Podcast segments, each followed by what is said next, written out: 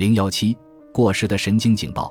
机体神经警报的一个缺点是，杏仁核发出的紧急信息往往是过时的，尤其是在流动性极大的当今社会。作为情绪记忆的仓库，杏仁核扫描以往的经验，对当前情景与过往情景进行比较。杏仁核的比较方法是联想式的。如果当前状况的某个关键要素和以前的相似，它就会产生匹配的判断。这就是神经回路反应比较草率的原因。他在全面确认情况之前就采取了行动。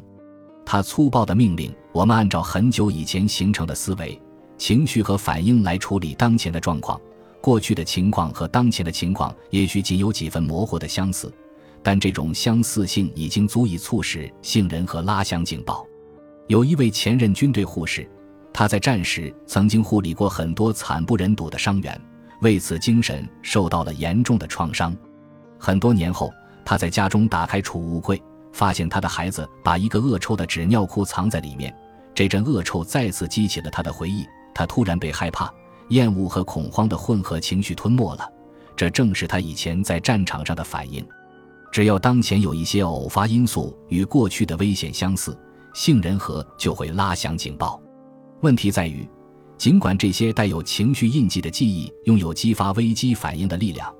但是过时的记忆同样会引发过时的反应方式。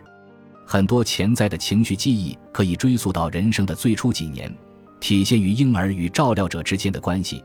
情绪脑在这种时刻做出的反应就会更加不准确，尤其是对于被殴打或彻底忽略等创伤事件更是如此。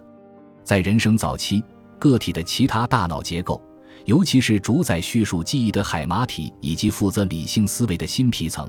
还没有得到完全的发育，杏仁核和海马体共同作用于记忆机制，它们单独储存及检索各自特有的信息。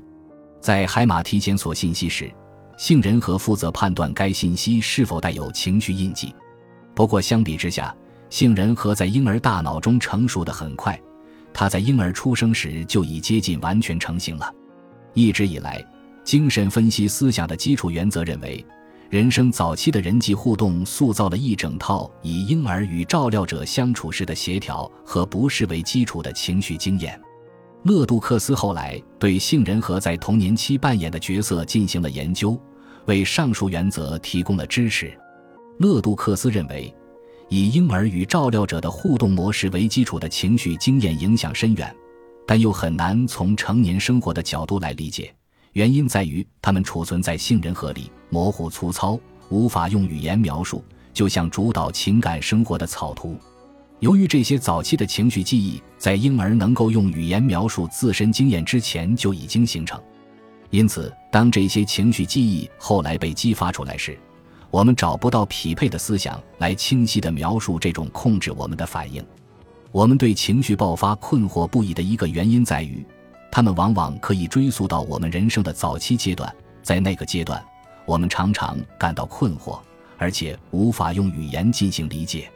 我们也许会出现混乱的感觉，却无法用语言来回忆这种感觉。